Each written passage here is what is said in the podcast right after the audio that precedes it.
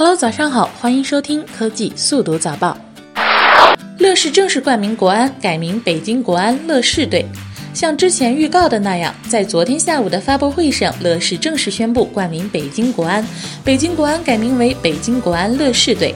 新赛季的国安俱乐部将以北京国安乐视队的名头征战中超和足协杯。相信大家一定很期待一场国安乐视和恒大淘宝的对决。VR 的火热会促使王雪红成立新公司吗？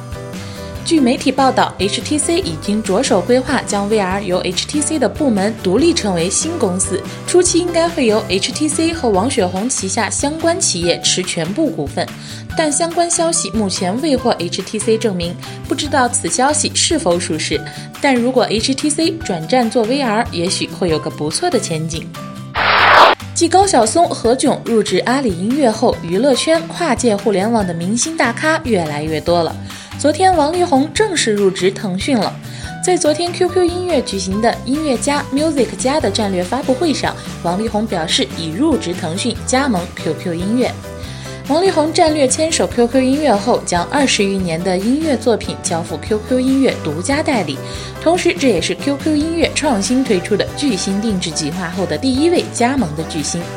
虽宣传入职腾讯，但并未公布具体的职位，也许只是某某形象大使吧。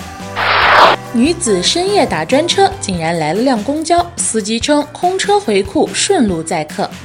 近日，上海的陈女士深夜用手机叫专车，显示一辆 SUV 抢了单，最后却来了一辆公交车。